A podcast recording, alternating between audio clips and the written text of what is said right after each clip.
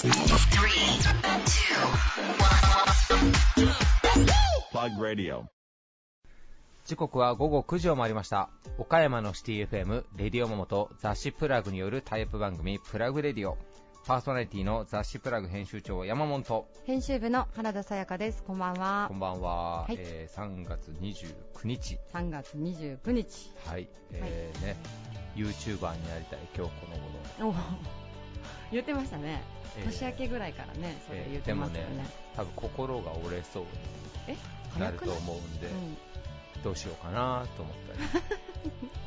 今更ブログ始めてみようかなあれでもなんか一時やってましたよね。大昔ね。ね。いやなんですけどあのご存知の方もいるかもしれませんけどノートっていうね、うん。うん。ちょっとまあどっちかややクリエイター向けというかうんうんの新しいノートっていうまあブログというかうん。なんか投稿サイトというかあるんですけど、そこでページだけは作ってるんですけど何も書いてないんですよあ書いてないんだ。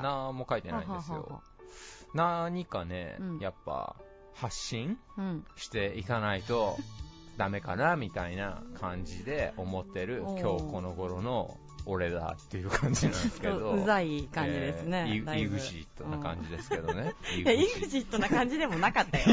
今のは。そう？うん。イグジットにちょっと謝ってほしい。いやいや。いやめっちゃ調べたんですけどほうほうでもね YouTube やるにしても、うん何か特化系でやるか、うんもうむちゃくちゃやるかみたいな感じなんですけどうん何に特化しようかなと思った時に難しいですよね難しいですね。えー何に特化しようかなと思って、うん岡山に特化しようかなとも思ったんですけど、ざっくりだな。うん、いやね、岡山文化観光検定取ってますから、そうですね。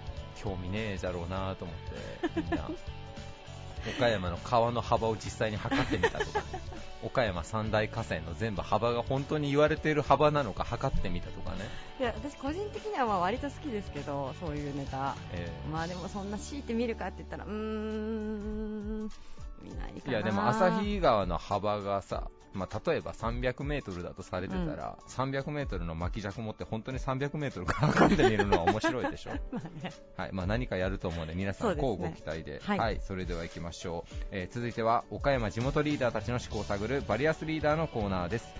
えー今回は、えー忘れられないアドバイスということで、リーダーの皆さんにお話をお伺いしてきております。えー今回のゲストは、スケールクラフト株式会社代表取締役赤堀隆夫さん、有限会社長谷川楽器店。代表取締役長谷川誠さん、美しい着物福岡屋店主黒田光一さん。株式会社ウィル。代表取締役山口良子さん。ファーストクラス代表山下梨沙さん。和光産業株式会社代表取締役社長吉本和志さんです。ということでね、えー忘れられないアドバイスということで皆さんにお話をお伺いしております。それではどうぞお聞きください。以上、フリートークのコーナーでした。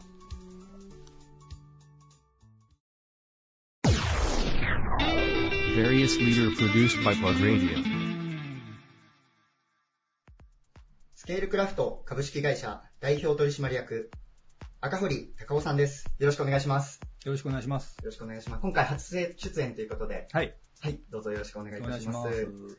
赤橋さん、事業の概要をあの、はい簡単にまずはご紹介いただければと思います。はい。えー、私どもは設計から、まあ、施工まで、えー一括させてもらって、えー新築ないし、はいえーテナントの改修工事とさせてもらっています。はい。はい。その今までどれくらいの件数をこうされてきたんでしょうか？そうですね。ちょっと正確に数えてはないんですけど、はいだいたい、えー年間に5棟か6棟ぐらい。はい。と、あと、えーまあ、病室が多いんですけど、はい。テナントの改修工事が年に1、2件はい。ですね。なので、まあ、そうですね、50人、60人以上のお客様と携わってきたかなとは思います。スケールクラフトさんでこう設計される時の、はいなんかポイントというか、その、うん売りの部分っていうのはどこになるんでしょうか？そうですね。まあ、ハウスメーカーでは物足りなくて、はい。だけど、えー建築士事務所はちょっと敷居が高いはい。かなっていう形の方で、はい。やっぱり自分だけのお家を建てたいはい。という方が、やっぱり、えーうちに訪ねて赤石さん前はそのハウスメーカーで働かれていて、そうですね。。はい。その、なんかこう、自分でされようと思って、個人でされようと思ったきっかけみたいなところはあったりするんでしょうか？そうですね。だからハウスメーカー時代は、やっぱり、うん、まあその家が好きというか、ハウスメーカーの家が好きで、はい。もうその近くの家とか、まあハウスメーカーの安心だとか、はいそういったのを好みで来られる方が多かったんですけど、はいやっぱり家づくりって一生に一度か二度のことなので、はいやっぱりそういった決まったものを売るんじゃなくて、はいやっぱその人に合ったものを提案したりとか、はい。まあ、そういったのがしたいなと思って独立しましたね。なるほどはい。もう独立されて10年以上ということなんですが、そうですね。こう10年をこう、今までされてきて、はいどうですか？その個人でされるというところは。やっぱり大変ですね。はい。でも、やっぱり大変だけにはい、やっぱり完成したり、やっぱ引き渡しする、はい。また入居者さんのうち声聞くたびに、やっぱりやってよかったなっていうのが正直あります。なんかこう、やってよかったなっていう思いが多分ひしひしと、あこう、赤堀さんとお話しする中で。感じられるので、はい。そのなんか住居というのが、はいあのまあその、相手の要望に応えるだけじゃなく、はいこう箱として流動的にというか、そうですね。ライフステージにうんその変動に対応するような形ではい作られているということを、あの先ほども言われてたんですがそうですね。はい。そのあたりはこう、やはり意識されてされてるんでしょそうですね。本当に100人いたら100通り。なので、本当に一人、一家族、一家族の中でもみんな、えー住む人の色があったり、趣味があったり、はい生き方があるんで、はいやっぱり、あのーまあ、その人の合った住まいというか、はいお家をこう提案したしたり、はい。あの受け入れてもらうことがやっぱりこう僕の使命というか、やっぱりあの役割な役割じゃないのかなというのは実感してますね。はい。まさにそういうところを意識されて、こう、お客様の声を聞いて、はいあの設計されているということですね。そうですね。はい。はい。あの、今回のテーマが、はいあの、忘れられないアドバイスということになるんですが、はい。かおりさん、どんな言葉を挙げていただけますでしょか？そううですね。私自身がその、やっぱり、もう感覚で人生歩んできてる感じもあるので、はいやっぱこう、忘れられない一言っていうのが、はい。なかなかこう言われてもピンとこなくて、うん絞り出して絞り出した感じなんですけど、やはい。っぱり、あの、まあ、一番お世話になった、まあ、先輩というか、はいまあ、あの、上司の人に、はい。あの、言われた言葉、まあ最近なんですけど、まあそれを、あの、結構今は心に響いてて、まあ常にこう何か行動したりするとき、なんかぶち当たったときは、やっぱその言葉を思い出すようにしてますね。ハウスメーカー時代の上司の方からいただいた言葉ということですね。はい。ちなみにその言葉、あの、挙げていただいてもよろしいでしょうか？えー私の、そうですね、あの、3つありまして、はい。まあ信念、はい。使命、はい。覚悟。信念、使命、覚悟。はい。はい。まあ、あのーまあ、その単単語なんですけど、3つのことを常に、あの意識して、あのー、いけということを、はいまあ、飲みの場だったんですけど、はいまあ、言われまして、はい。まあ、その言葉の意味が、はい未だにちょっと噛み砕いて、うん誰かに説明できるかとか、あのーちょっと落とし込めれてないんですけど、うんまだそれが逆に、あのーいつか落とし込めるようにはい。なれたらいいなというのは正直あるんですけど、なるほど。はい。この言葉を胸に、こう、今も授業、まあそこ、そこまで固くはないかもしれないですが、そうですね。はい。はい。いう指針となるような、ですね。はい。はい言葉として思われていると。そうですね。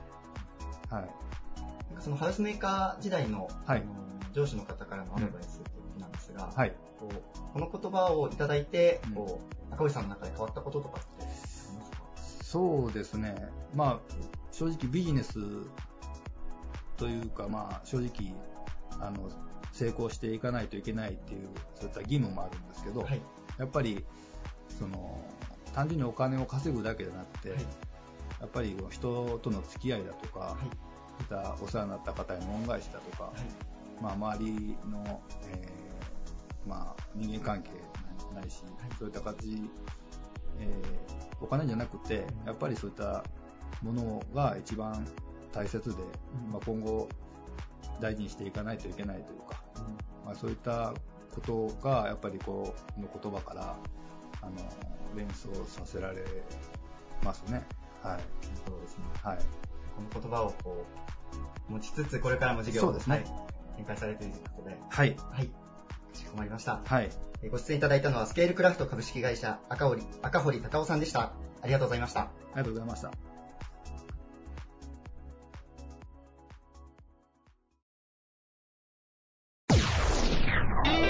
Various leader produced by Plug Radio. 楽器の販売、メンテナンスから音楽教室まで手掛ける。創立70年を迎える総合楽器店。有限会社長谷川楽器店代表取締役の長谷川誠さんです。よろしくお願いします。はい、お世話になります。よよろしくお願いいたします。。えー長谷川社長、今回テーマがですね、はい忘れられないアドバイスということで、ええ今までの人生の中で、はいどなたかからいただいた特に印象深いお言葉、はい教訓、そういったものをご紹介いただいております。はい。はい、社長にとって忘れられないアドバイス。そうですね。こはいれ正直ね、悩みました。悩みましたか？悩みましたよ。あのー就職、はい。私は東京の大学卒業して、ええ。大阪池田っていうところではい。3年が、あのー楽器店さんで修行したんですね。まあ残念ながらその楽器店さええん亡くな、あご廃業なさったんですけども、そこの社長さんに言われたのが、はい。とにかく朝起きて、はい、その鏡を見て笑えと。鏡を見て笑えと。うん。はい。いうふうなことも言われたので、はい。やっぱりね、接客いうか、うん。お客さんと接するときに笑顔っていう、それも思ったんですが、ええ帰ってきて、いろいろしているときに私の、まあ、祖父ですね、はい。えーまあ、その、そそ祖母、祖母、はい。まあおば、おおばあちゃんですよね。はい。やっぱり商売人ですが、もう、もう、おばあちゃん子でした、はい。僕らは、両親は働いてたので、うん。で、その祖父、おじいちゃんが、あ我が社をまあ創業したとい。いますか。で、えー個人でやってて、昭和25年にはい。会社にえーして、はいえーまあ、70期を迎えようとしてるんですけれども、まあ、そのおばあちゃんがよく言ってた、はいのに、頭が回らにゃ、尾が回らぬはい。というふうに、はい。えーよう言ってたんですね。へそれはどういう意味かっていうと、まあはいまあ、あの、まあまあ、あの、まあ人間でもど動物でもはい。頭を動かしてうん回ると、まあ当然、まあし尻尾ーといいますかね。う、ん。あの、回るっていう、まあまあごくごく当たり前の話ですが、はい。まあ要は、えー頭、まあトップに立つと言いますか、まあ社長という言い方もできるでしょうけども、が積極的にやっぱり動いていかないとうん。下ついてこないよっていうい意味なんだろうなというふうに、まあおおおばあさんはもちろんそのそんなことまでは言いませんでしたが、はい。はいうことなんだろうなというふうに思って、それは確かにそうだなっていう。ええ。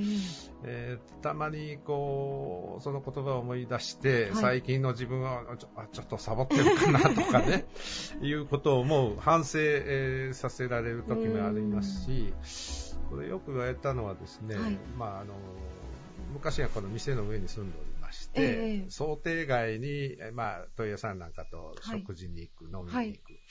要するに鍵を持って出るのを忘れたりするとね、はい。こうピンポーンと言ったら、あの、おばあさんが出るわけですえね。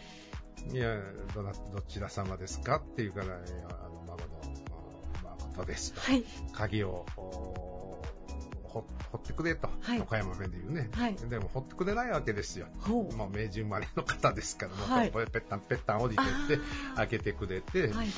だだけど、降りてったまままた上がるまでね、こっちも。で、やっぱりもう90過ぎて、まあ、うん毎日、西口までお参りに行ってたから、足は丈夫なもののええ、途中で、ね、ささっきのあの、うんレッスン室の待合ぐらいで、ええ一休みしてまた上がってくうんる。まあ、そんな時にですね、はいまあまあ、あの、まあ、し社会勉強もいいけども、はい。あの、は、よ、帰ってきて、はよ、寝てですね、はい。明日に備えろみたいな部分も含めて、頭が回らにゃ、はい。子が回らんのよ、と。なるほど。いうことは、よくよく言われてあーじゃあもう、てこんこたんで、んと。うん、あの、やっぱり、まあ、それとね、あの、はい。まあ、最最近いうか、おそらくうちの母ぐらいでしたら、もう、ええ。この上からポンと鍵をね、あうん。の、落としてくれたんでしょうけど、はい。やっぱり、明治生まれの方でしたから、うん。まあ、ものを大切にするというかね、うんまあ、そういったことも含めて、はい。いろいろ教えてもらいましたね。この言葉っていうのは、はい。社長がある程度大人になってからの言葉ですかね？そうですね、だから3年修行が終えて、こちらに帰ってきて。えー岡山へ帰ってきて、はい。まあ、ですから25で、まあ、帰ってきましたから、それ以降っていうことになるかと思いますが、うん。まあ、残念ながら平成元年に、はい。まあ、数えですけど99で、まあ大、大王朝、はい。まあ、平成元年はその2月におばあちゃんで、えー10月にはい。父が、まあ、父は64年ちょっと若かったんですけども、はい。まあ、相次いでということでしたけども、あの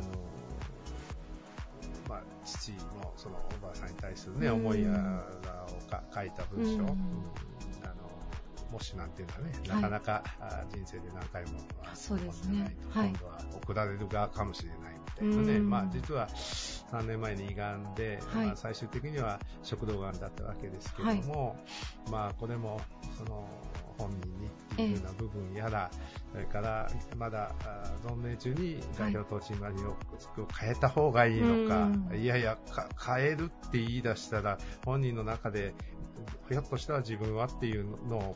に気づかせることになるんじゃないかとか、まあまあ、それで亡くなってからの、あの、大ガーディにしたわけですけども、はい。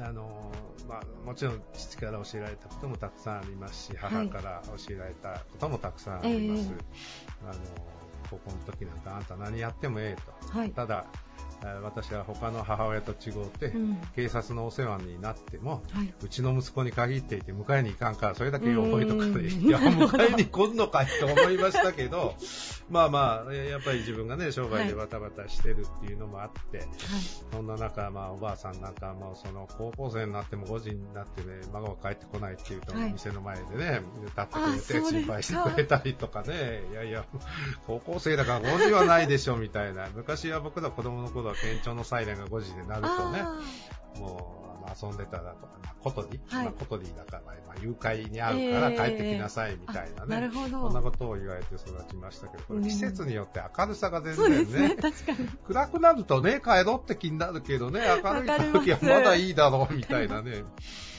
まあ、河原でね、野球やってましたけど、ええキャッチャーがこいつすると代わり落ちるんでね、はいキャッチャーの後ろにまたキャッチャーがいたりしてみたいなね。ねまあ、そんな。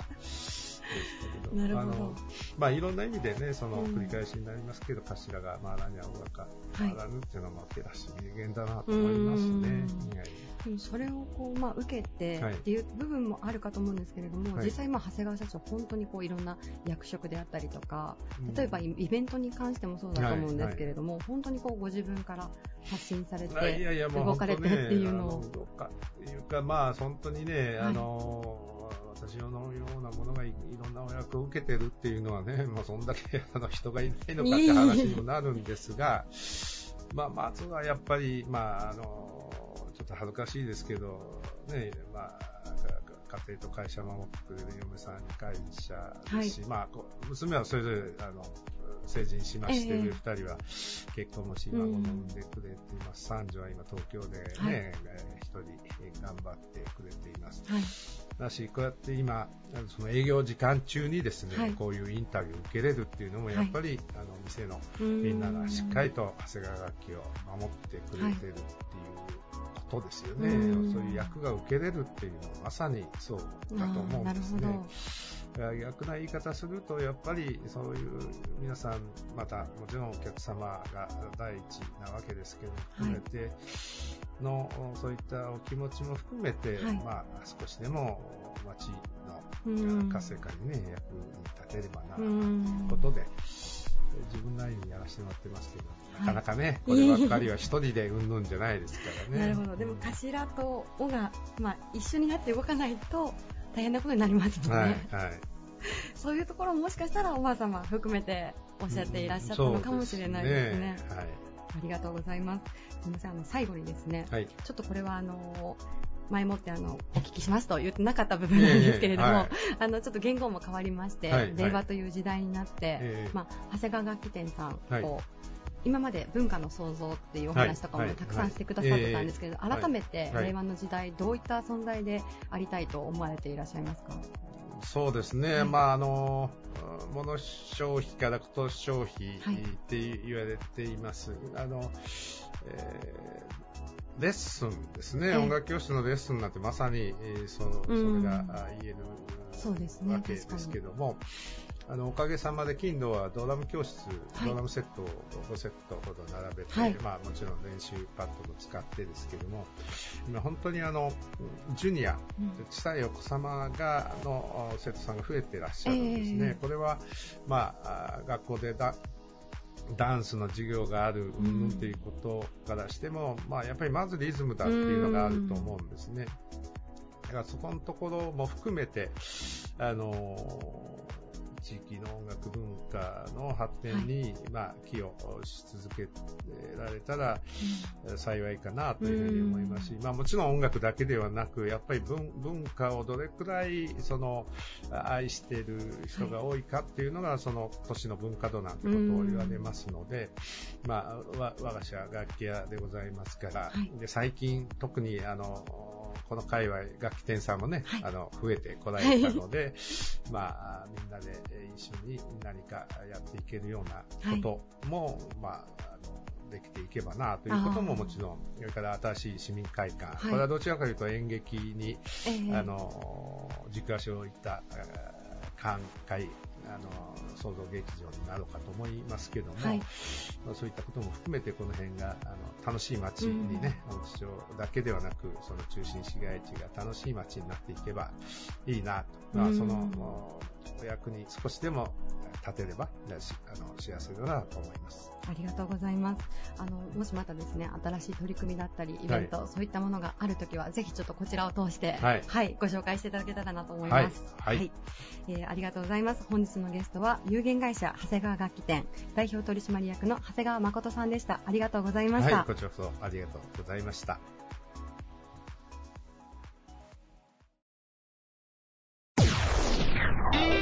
Various leader produced by Plug Radio.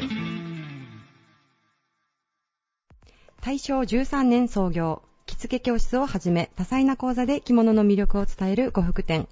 美しい着物福岡屋店主の黒田光一さんです。よろしくお願いします。こんにちは。よろしくお願いしおます。願いします。え黒田さん、はいあの前回に引き続き、はいという形でちょっとあの恐縮なんですけれども、はい、あの京橋クルーズですね、うん4月の26日に運行が開始されたということで、はちょっと今日はその話をまた詳しく聞かせていただけたらなと。はい、わかりました。いかがでしょうか？あの、はい。皆さんの反響といいますか？えおかげさまで、はい。あの多くの方に乗っていただいて、えー当初思ってたよりたくさんの方に乗っていただきました。乗船率は75%。75%、はい。約3000人弱の方がこの4月26日から5月はい。26日、1ヶ月間乗っていただいあて。そんなに乗られてるんですね、一日一便一便です。でそんなにたくさんの方が、それは結構すごい、うん。私たちはね80%目指したんですけども、あはい。あのーある船会社の社長さんに聞くと黒田君こんなことはまずないと。十分だよと。普通は 10%20% だよと、ええええ最初の運行はね、はい。皆さん知らないかうら、あなたはあのーいろんなマスコミ取り上げてくれたから本当羨ましいなって言われました、はい。いやでも本当に一時、まあ、例えば経済新聞ももちろんそうですけれども、あの岡山のはい。ニュースだったりとかで、本当に京橋クルーズの話題で持ちきりみたいなはい。時期がございましたよね。ありました、あのー1時間のはい。特番も組んでいただきまして、はいはい。もうその時は私はもうずーっとテレビ局の人がつきっきりで取材を受けておりました。なるほど、はい。じゃあ今日取材させていただいているのが6月の初旬なんですけど、はい。やっと落ち着いたぐらいのいやい時期でしょうか？の、これからまだ忙しくなってあそうなんですね。はい。夏会議に向けてどうすればいいか。は。あ今の反省材料が出てきたので、はい。はい。じゃあこれから夏はうん。暑いでしょう。で特に京橋の橋のたもとで船を待たないといけないのでうん。日陰がないのでど。どうしていこうとかそれからあの春会期の時はい。に3日間結婚したんですね、はい。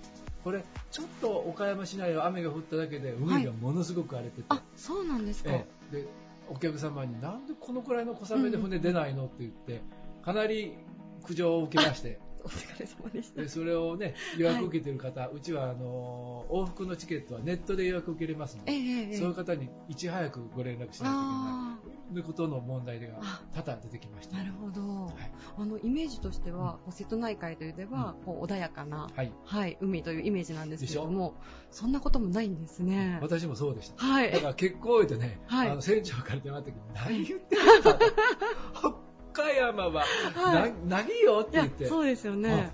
ほんで見に来てくださいって見はいに行ったらね、あの、東映の映画の最初のシーンみたいに、バッシャーそうなんですこんかな波でした。映像送られてきました。あ、そうですか。映像送られてきましたか。これいかんわ。チェックしましょうよ。あれですね、いじゃあもう計画と、やっぱり実際に運行してみると、はなかなかこう、いろいろ実害といいますか、うんはいそういった部分も出てくるえーものまあ思ったなんですね。通りはにいかないのが、うんやっぱあの授業の難しさってここですね。なるほど。計画とね、うんその差異をどう埋めていくかっていうのは、もうこれは船会社でもね、はい。どんなところでも経営って一緒だと思います。うんでもあの先ほどちょっと自然の取材でお伺いしてたんですけれども、こう黒田さんまだまだうん京橋クルーズを使って、、はいろんなことをこう仕掛けていこうというそうです今計画が終わりということで、ちょっとそちらも少し教えていただいてもいいですか？はい、あの定期便は定期便で瀬戸芸期間中に毎日1往復運行するんですけども、はい。それ以外の今なんかええ。1ヶ月半空きますので、えーチャーター便を用意しています。チャーター便。はい、あの要するに船を一層買い上げてもらう。これがね、大体で10万から18万の間であはい。1日貸し出ししようと思っています。で今現状では、えー町内会の旅行あ、それから学校のお旅行それから、えーとあと、えーとあれ、旅行者がチャーターさせてくれるということで、うんえー受けて、京橋から、まあ、例えば犬島、手島、あー直島小豆島、これ距離によってちょっとお値段が違うんですけど、ええええそういうことを考えたり、はい。それから、あのーできた船でね、結婚式を。いや、それ素晴らしいですね。お、食いついてきましたね。それは素晴らしいですね はい。やりたかったです。自分が。あの、京橋って立地がものすごくいいじゃないはい、ですか。はい。だからそこから船に乗って、例えばあの私たちは牛窓が起点ですので、ええ牛窓といえばホテルリマーニうーア、ん。えー中でシャンパンパーティーをして、はい、はい船の中で、はい。でそれでリマーニについて正式にあのチャペルであ披露宴をして、でまた京橋に帰ってくる。あ。いや、素敵ですね。はい。それこそその県外からうん。ゲストをこう招待されてる方でも、うん。ものすごいこう利便性もいいですもんね。はい、そうです。あのもう岡山駅からね、はい。あの電車路面電車で本当はい。に15分ほどで,、はい。ですぐ京橋うーん行きますし周りにはいっぱい駐車場もはい。ありますので、はい。そこで止めていただいてね。いや、それはもう黒田さん、若い方に向けて、ぜひちょっと早めの実現をはいお願いいたします。はい、ぜひね今計画しておりますのあで ありがとうございますはい。まずはね、あのー船の中でもいろんなことができるというのを、ええちょっと実験で試してあ、だからね、今のうちですよ、注文するのあ、は。本当ですね。はいこれはちょっと今のうちに。そう、テストケースで、成功したら高くなりますから。本当ですね。でも確かにお値段もうんすごくこうお手頃で、うん例えばあの会社の行事だったりとか、そういったのにもすごく使いやすいのかなと。そうなんですよ、はい値段設定はね、大体あのバスを1台チャーターすると、15、6万から20万かかるそれと同じぐらいなんですかで乗車の人数も大体60はい人、はい。前後でしょ、バス、はい。だから同じぐらい、だから、あの今申し込んでいただいた方は、はい。おバスを借りるよりうん。安いか、まあ、うん変わらないよねって言って申し込んでくれてあます。、なるほど。はいじゃあちょっとあれですね。ラジオ聞いたら、うんもうすぐにちょっと検索、検索ですね。はい、はいあの京橋クルーズと検索していただいたら、電話番号出ます ので、ああの何でもいいから電話かけてみてください。あの親切丁寧にはいお答えさせていただきます。ありがとうございます。もしね、変なお答えして対応が悪かったら私はい、に電話ください。りました。はい ありがとうございます。じゃあすみません、あの、京橋クルーズのあはいの話題だったりとかはい取り組み、またあの、こちらのラジオを通してもはい随時お届けしたいと思うので、願いします。はい。じゃあすいません、はい早速ちょっと今今回のテーマに移らせていただきます。はいはい。今回あの忘れられないアドバイスということで、は今までの人生の中でどなたかからこういただいた教訓、お言葉、そういったものをご紹介いただいております。はい。黒田さんにとって忘れられないアドバイス、一体どういったものを挙げていただけますか？はい、あの言葉は、はい。えーかけた情は水に流し、受けた恩は石に刻めという言葉が、これね、誰があの昔の人が言った名言だと思うんですけども、作ったかは知らないんですけども、私の大尊敬するはい。方が、あー黒田君なっていうふうに私が悩んだ時にん。教えていただきました。で、その方は、まあ、私が質問したのがあのちょっと人間関係に悩んでるんですって言った時にその言葉を変えてこう言いましたね。かけられたあだはい。は水に流し、はい。受けた恩は石に刻め最初はあの情は水に流し、はいだから俺がやってやったやってうやった。だからお前これやれよというよううなん取引的なことはするんだという言葉ですけども、それより以上にいくらいじめられてもはい。そういうことは水に流しなさいうん非難受けてもでも受けた恩は石に刻みなさいっていうことを言われました。なるほど。これは忘れられません。あーそれは、すみません、黒田さんがいつぐらいのおご年齢としては、いや、あの、そんなに前じゃないです。うー4、5年前のあ、最近のお話なんですね。はいなるほど。なかなかこう、心がけていても、実践できるのかな？私なんかでは特にそんな風に思うんですけれども。私も聞いたけど、なかなかできない。この野郎と思いますもん。でもそれをあえて、まあ、水に流す、はい置いておいて、でもいただいた恩っていうのは、まあ、石に刻んででも、はいしっかりと心に留めておけよということですよね。そうですね。やはりそそれが日本人のね、うんえー基本的な、あのー営みになってたんじゃないかなと私は思います。なるほど、はい確かにあの美徳と言いますか、そういったものにすごく通ずる部分がありますね。そうだと思います。だから、あうんのー話は飛ぶかもしれませんけども、はい西日本豪雨でええ皆さん大変な目にあったじゃないですか。でも、あのーボランティアで応援に来た人は、あの東北のね、うん。えー震災でお世話になったからって言って、やっぱ受けた恩をあ石に刻んで来てるわけですあ、なるほど。みんな自分がこういう時大変だったけど、はい。応援を受けたからって言って、うん。海外の人も応援ししうに来てくれる。ん。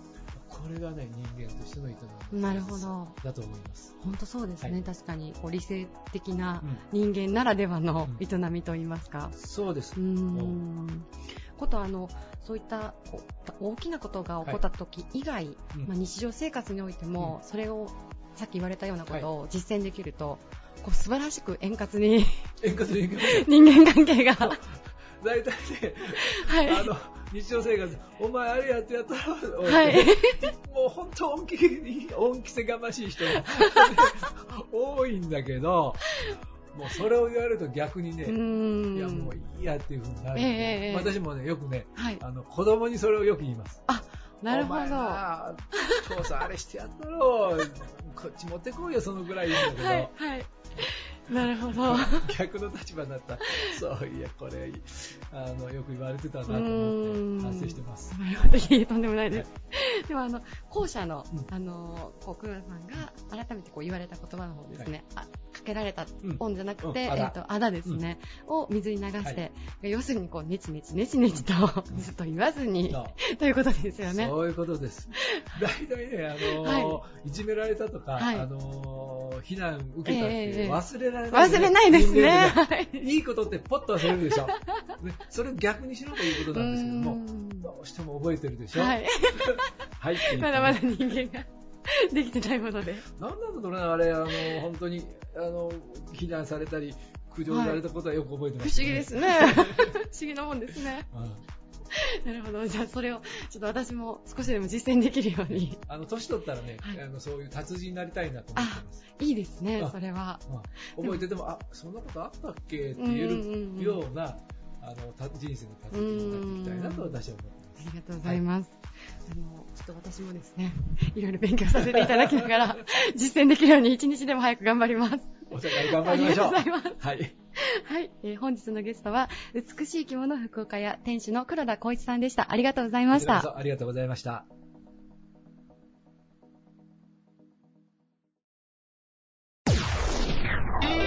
Various leader produced by Plug Radio. 防災防食をはじめとする現地養蚕施工のプロフェッショナル集団、プラントや建造物などの補修事業を手掛けています。株式会社ウィル代表取締役の山口良子さんです。よろしくお願いします。よろしくお願いします。ます。えー本日テーマがですね、忘れられないアドバイスということで、はい今。までのこう人生の中でどなたかからいただいたお言葉、教訓、今に生きているものをご紹介いただいてます。はい。はい、社長にとって忘れられないアドバイス、一体どういったものでしょうか？はい。なかなか、あの、いろいろはい。ある中で、こう思い返すと、はい。自分の幼少期に母親がかけてくれた言葉が、割とこうずっと心に残ってるなっていう言葉があってですね、その時ははい。多分あまりこうシャキシャキ物事をできてない子供時代 ダラダラしてたんだと思うんですけど なんかそのともうもう本当にシチュエーションはあまり覚えてないんですけど、え母親がこはいう部屋を出ていく瞬間に、ーはいあの頑張っただけの人生が開けるんよって言ってそのまま立ち去ってしまったのをはいずっと覚えてるんですよ。そのまんま立ち去られたんですね。そうなんですよ。でも、まあ、多分こう、はい。まあ、なんで、真面目に物事をしてなかった瞬間だと思うんですけど、結構じゃあののんびりとと言いますか。そうですね。なんでそういう風に言われたのか、まあ叱られたんだと思いますねでもその言葉だけう、ん。なんかこう、ずっとはい残っているので、はい。うんそうですね。そこはじゃあすごい、こう、割とこう、刺さったんでしょうか、その時の。そうですね。未だに覚えているのでう、んもう本当小学校だったのか、中学校だったのか、はい高校だったのかも覚えてないんですけど、はずっと未だに、こう、覚えている一言っていうのは、あ、もう割こと。そういうはいうん どんな子供時代だったのかなっていう。今、あのそうですね。バレますいね。想像膨らみつつなんですけど、こう、あれですよね、お話聞いてると、お母様も、こう、くどくどというわけではなくて、そのスパッと。そうですね。うちは父親の方が結構厳しかったので、あそうなんです叱られて育ったんですけど、は やっぱり。あじゃあお母様にはあんまりその頻繁に小言を言われるとかではなくて、そうなんですよ。父親に叱られて、はい、あの母親にフォローしてもらうという中で、まあ、まあ、そういうシチュエーションだったのかもしれないですけど、はいはいその言葉が割とずっとうん残ってますね。なるほど、はいそれもじゃあ今に生きるっていう生きてるというか、そうですまあ、振り返ねって。みるとその言葉があってちょっと変わったなっていう部分はあったりしますか？先生の中で。そうですね。なんか、やっぱり、こう、はいいろんな直面する危機なんかも、うんうんうんうんその、直面した時にはい。こなしていくのはすごい大変だけど、はい。後から振り返ると、はい。その苦労って、こなした後だとすごいたやすく思えるんですよね。だからそう思うと、自分自身もはい。若い時の苦労は、うん。買ってでもしろっていう、うん。まあ、ありきたりの言葉ですけど、割と本当にそうだなと思ってるので、いろんな危機が、はいやっぱりこう、自分が死期迫るあたり、はい になってくると、はい。年を取ってくると、うん。超えられなかったかなと思うと、やっぱりその、若い時というか、はい。まあそう思うと母親の言っていた、うん。まあ頑張っただけのうん。人生というか、い。まあ若いうちにそういうことを頑張っておくっていうことが良かったというか、はい。まあまだまだこれからちょっと頑張らなきゃいけないんですけど、なるべく若いうちにこう苦労はこなしていった方が良かったなと、まあこれからもし若い人がいてもそうアドバイスしたいなと思いますね。その時は、まあ、危機に直面した時は、すごいこう、しんどかったとしても、そうですね。割とこう、後で振り返ってみると、うん。本当壁と感じるようなことってあると思うんですけど、もう本当にその壁を登るのって苦しいんですよね。まあ、ああしてみよう、こうしてみようって試行錯誤するんですけど、もうぶち当たってしまった壁は致し方ないので、はい。どうにかこう登ろうとするんですけど、登った後を振り返ると、全く同じ壁があったとしても、うん。もう全然低く感じるというか、次同じことがあっても怖くないので、うん。それはやっぱりなるべく若いうちに経験しておくと、いくらでも今後開けていく。なるほど。うん、そう思うと、まあ、頑張っただけの人生が開けるっていうのは、そうかなっていうふうに思い確かにますねそうですね。。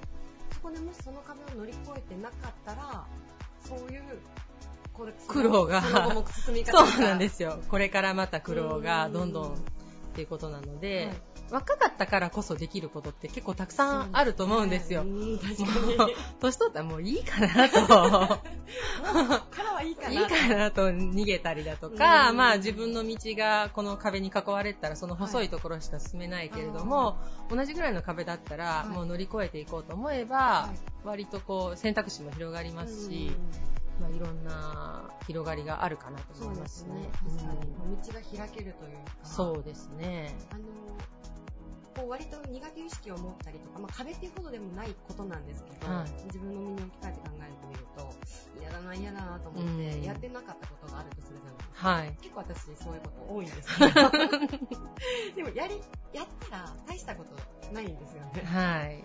で、やるとすごいこう、パーッと視界が開けるというか。そういうことが結構あるんです。ああ、ですよねなん。かその、今お話伺ってて、まあ、人生が開けるよっていう、んあ。の開拓の方を開く。そうですよね。まあ新しいことって結構みんな怖がってはいやらないですよね。でもやってみると、たやすかったり、うんあとこう今まで楽しくなかったことが楽しく思えたりだとか、そうすると、まあ、人生の選択肢が増えるって、やっぱ幅広くなるし、交友関係も広くなりますもんね。それこそ山口社長、前もお話伺ってたんですけど、こう異色の結構経歴をお持ちでいらっしゃるじゃないですか。そうですね。前美容師さんをやられてて、はいで、こちらで、まあ、帰ってきて全くこう、ジャンルの違うといいますか、はいかなり専門的な分野の代表にはい就任されて、まあその間でもやっぱり苦労というか、まあ、いくつもの壁があったと思うんですけどそうですね。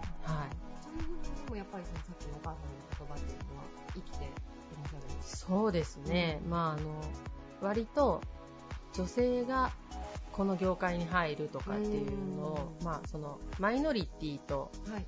いう思いがはいあったりすると思うんですよ。はいで、世の中に、その、何でも多いものの方が安心なので、多いものの方に選択する。傾向ってあると思うし、はい女性だからだとか、うんあと工業系やったことないからとか、そういうことよりは、まあ、その数少ないからこそうん。やってみると、すごく注目をしていただく機会があったりだとか、あの、まあ、のびのびと、あの、この先を用意してもらえることがあったりとか、うん。珍しいからこそ取り上げてもらえることって結構あるので、なんか誰もやったことないのにいいのかなって思うんじゃなくて、はい。まあやったことないんだったらやってみようと、うん。えいやーで飛び込むっていうのは結構私いろんなところで、あの、若い人にも勧めたりするので、まああの、行ったことない国だったら行ってみたらとか、はいはい。その誰も日本人いないんだったらいいじゃないとか、うん。あの、なんだろうな、前例がないことにチャレンジする方が面白いなと思うんで、うん。その方が、こう、なんですか、得意になれたりだとか、はいやっぱそれって苦手なことだったりすることはあると思うんですけど、その方を、なんかこう、進める、なるほど。進めますね。ある意味じゃすごくこう、一旦こう腹をくくってというか、まあ、腹をくくるというか、はい。半分ちょっと無鉄砲な部分も。開き直ったりとか。うんそうですねうん。でそういう部分やっぱりこう、踏み出す、一歩踏み出すことにおいては、大切っていうことですね。そうですね。まあ、人生開ける一歩になるかもうん。しれないっていうか、なるほど。うん。いややってみるっていう。本当にこのラジオ自体が結構若いリスナーの方もたくさん聞いてくださってると思うので、はい。あの迷うことがあった時は さっきのあの言葉もう一度 言っていただいていいですか？お母様お母さんの言葉、はい。えっ、と、頑張っただけの人生が開けるんよって、はい当時それをも言われました。それをちょっと胸に、はい。はい。私もあの苦手なことから逃げずに。やってみてください。ありがとうございます、はい。えー本日のゲストは株式会社ウィール代表取締役の山口涼子さんでした。ありがとうございました。ありがとうございました。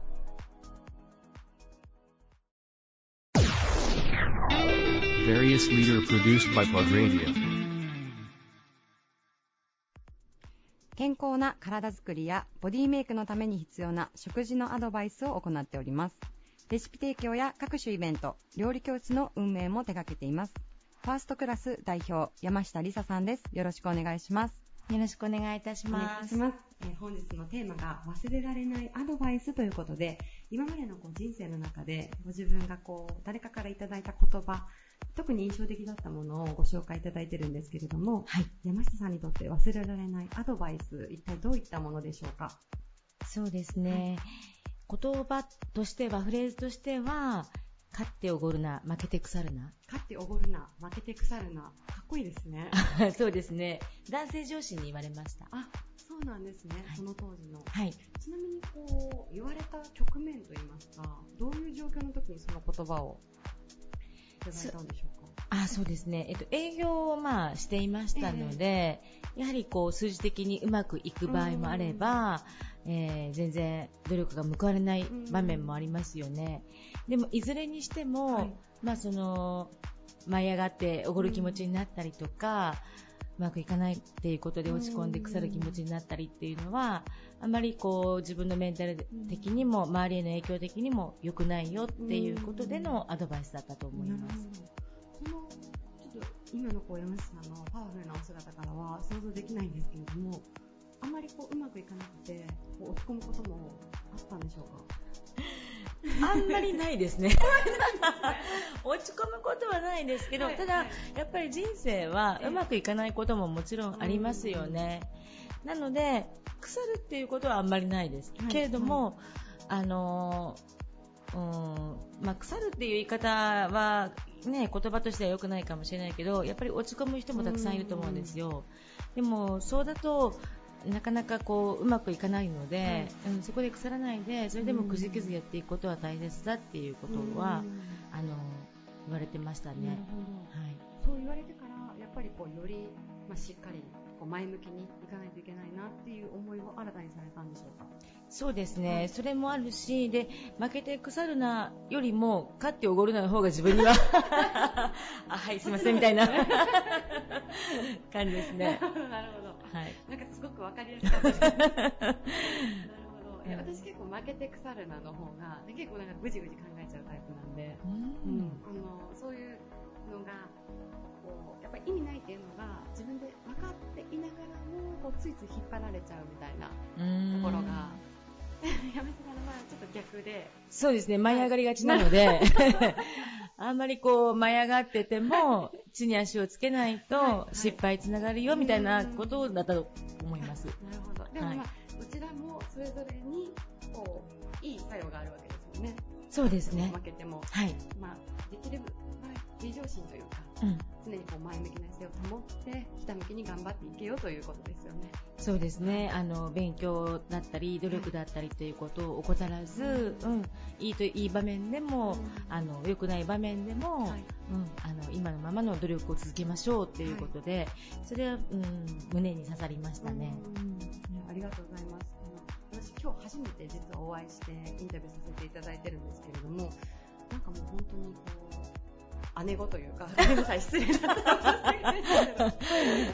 な雰囲気、姉子という感じで、あれですね、かっこいいですよね、本当に。いやいや、そんなことないです。あの、おちょこちょいだし、舞い上がりがちだし、あんまりこう、地に足がついてない感じで、ふわふわしているので、はい、ちゃんとしようと、ね、じっくり考えて、腐ることはないけれども、はい、あの、慎重にした方がいいんだろうなっては思ってますけどね。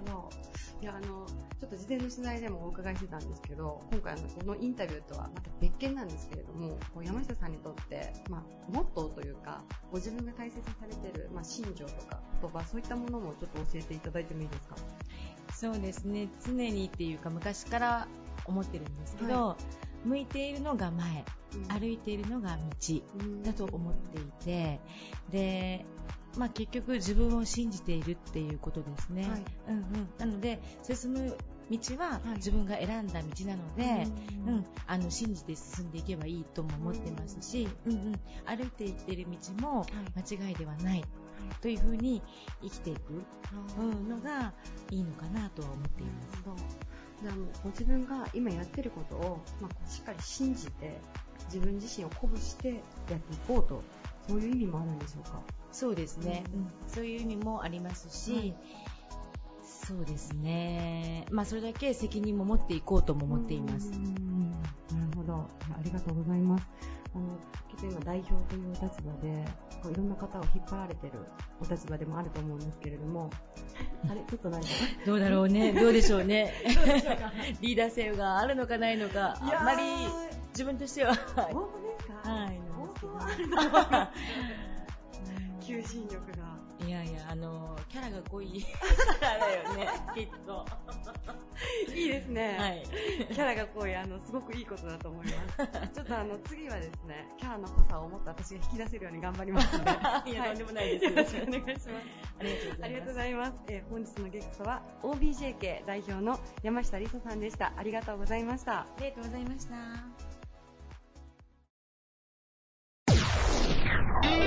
Various leader produced by Plug Radio.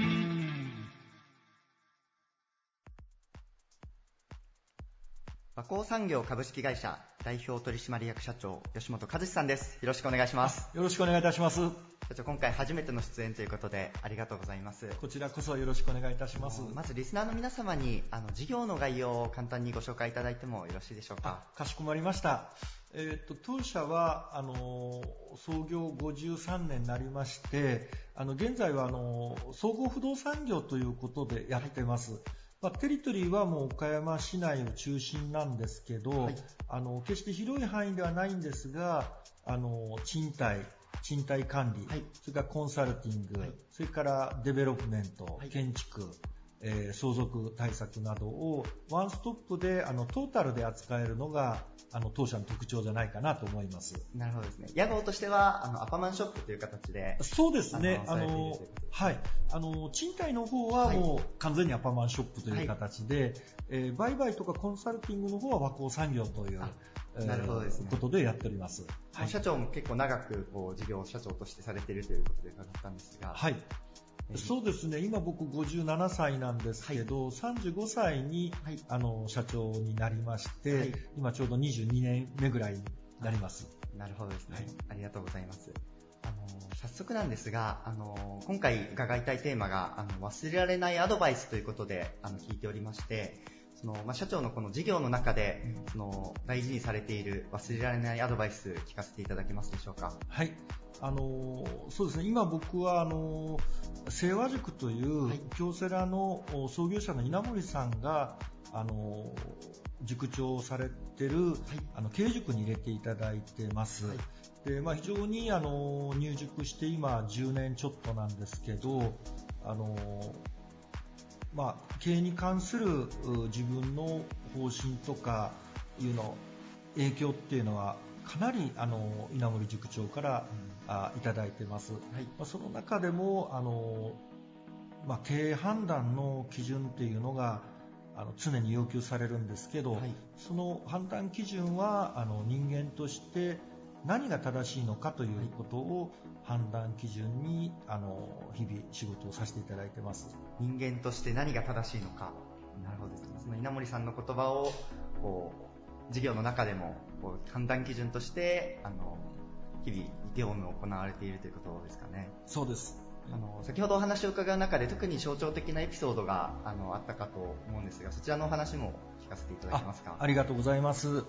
あのまあ、たまたまですね、はい、あのえー、僕が生まれ育ったエリアにですね、はい、あの2000坪ちょっとのあの大手の会社の社宅がありまして、はい、まあ、そこが、えー、何年間かずっと空き家状態になってまして、えー、まあ、小学校の隣っていうこともあって、はい、治安の面から見てもあまり良くないでしょうし、うん、からあのここが綺麗な街になればいいなと、でたまたまあの自分がその地域で育ってたまたまそういう仕事をしているということで、えー、まあ、そこにプロジェクトにしたいと思って、まあ、その大手の会社に行くんですが、はい、まあ、どこの会社が見てもいい土地ですから、はい、まあ、何度行っても断られるわけですけど、まあ、あの2年、3年と通ってる中で、えー信頼関係、人間関係ができて、はい、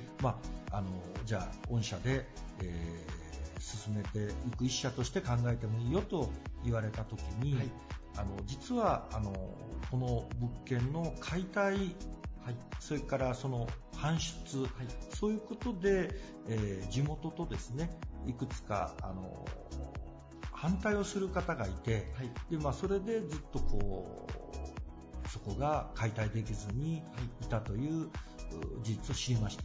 うん、で、まあ、産業さんが入られる前から、そうですね、そうですね。戦後されてというか、はい、あの反対側強い場所だったというそうなんですね。はい、で、まあ、自分としては、あのー、なんで反対するんだろうと、はい、街が綺麗になって、えー、良くなるのになと思ってたんですが、どうしてもきつい反対が、あ厳しい反対が、はい、えー、ありまして、はい、もうこのプロジェクトをやめるべきか、はい、まあ、進めていくべきか本当にもう毎日毎日こう朝晩悩むような、うん、日が続きましてでたまたまそういう時に、あのー、中国の大連での、あのー清和塾が行われまして、はい、で、えー、まあ、その朝もですね、あの書いたことがないんですが初めてあの稲森塾長に、はい、あの自分の悩みを手紙に書きました。その相談をしようとこうしたためたというか、まあ、あの多分相談はできないと思ってたんですけど、はいはいはい、できないと思ってたんだけどなんかどうしても書かずに折れなかった、であの書いたら、はい、あのたまたまその日のお昼昼食が同じテーブルになりまして、はい、で、まあ、同じテーブルになったんですけどやっぱり切り出せずに、はい、えー、10分15分か過ぎた時にもうよっぽど悩んでたもんですから、はい、あの塾長実は相談があるんですということで、まあえー、今こういうプロジェクトがあって近隣から大きな反対をする方が数名おられてですね、はい、えー、非常に進めるべきかやめるべきかどう対処すべきか悩んでますという相談をしました。はい。その大連で実際ご相談ができてということですね。そうなんですね。その反応というのはどんな感じでした？かそうですね。まずあの稲森さんはあのー、なんで反対するんだと。うんそのまあ、なぜっていう反対の理由を聞かれました。はい。で、それに対しては、いや、実は僕も正直わからなかったもんで、ただ通るなって言うんですと、その道を、その廃材、壊した廃材をそこを通すなと言うんですと。なんで通すなって言うんやと。で、それは公の道か個人の道かって聞かれたので、いや、公の道ですと。そうすると、なおさらなんで、えー、通させないんやと、はい、まあ、そうなんですけど、反対するんですと、いうことを言いましたら、あのまあ、そういう人はおるわなと、世の中にはおるんやと、そういう人がと。はい、で、それはあの勇気を持って、えー、やりなさいと、はい、いうことをいただきました。そこであの日頃から塾長から言われてるあの人間として正しいのか正しくないのか、うん、悪いことしてるのかしてないのか、はい、えー、人間として何が正しいのかという判断基準をそこでもらうのと同時にですね、もう一つは勇気を持ってことに当たれということをよく稲森塾長が言われます。はい、でこのえー、人間として何が正しいのか、そして、えー、勇気を持ってことに当たれっていうこの言葉がですね、その、その席で塾長から言われる中で、はい、すごく自分に響いてきて、えー、その言われた後はですね、あの非常にあのもう何も怖くなくなって、うん、えー、その授業を邁進して、そのプロジェクト自体も大成功を収めることができました。なるほどですね。うん、その言葉をもらって、こう、まあ、勇気もいただくものすごい勇気ですね。なるほど。もう、あの、何にも怖くなくなりましたね。うん。で、その人として、人間として正しいという思いに沿って、そのプロジェクトを進めて、そうですね。実際に成功したということですね。はい。はいそれが、まあ、その社長にとって忘れられないアドバイスそうですね、うん、あのー、まあ、本当にいろんなことをやってれば反対とかいろんなものが起きると、はい、ことはいろいろこれからも出てくると思いますけど、あのー、でもその時に立ち返る判断基準としては、はい。あ人間として何が正しいのかというところに判断基準を一旦持って、はい、この一旦持ったらそれを勇気を持ったことに当たるということで、あの今後も物事に向かっていきたいなと思います。そうですね。あの、エピソードと一緒にお聞かせいただいてありがとうございました。ご出演いただいたのは、和光産業株式会社代表取締役社長、吉本和志さんでした。ありがとうございます。ありがとうございました。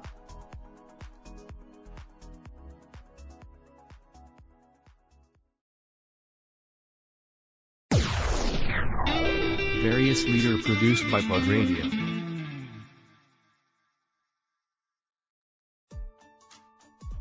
This radio produced by Okayama Premium Magazine Plug. See you next week.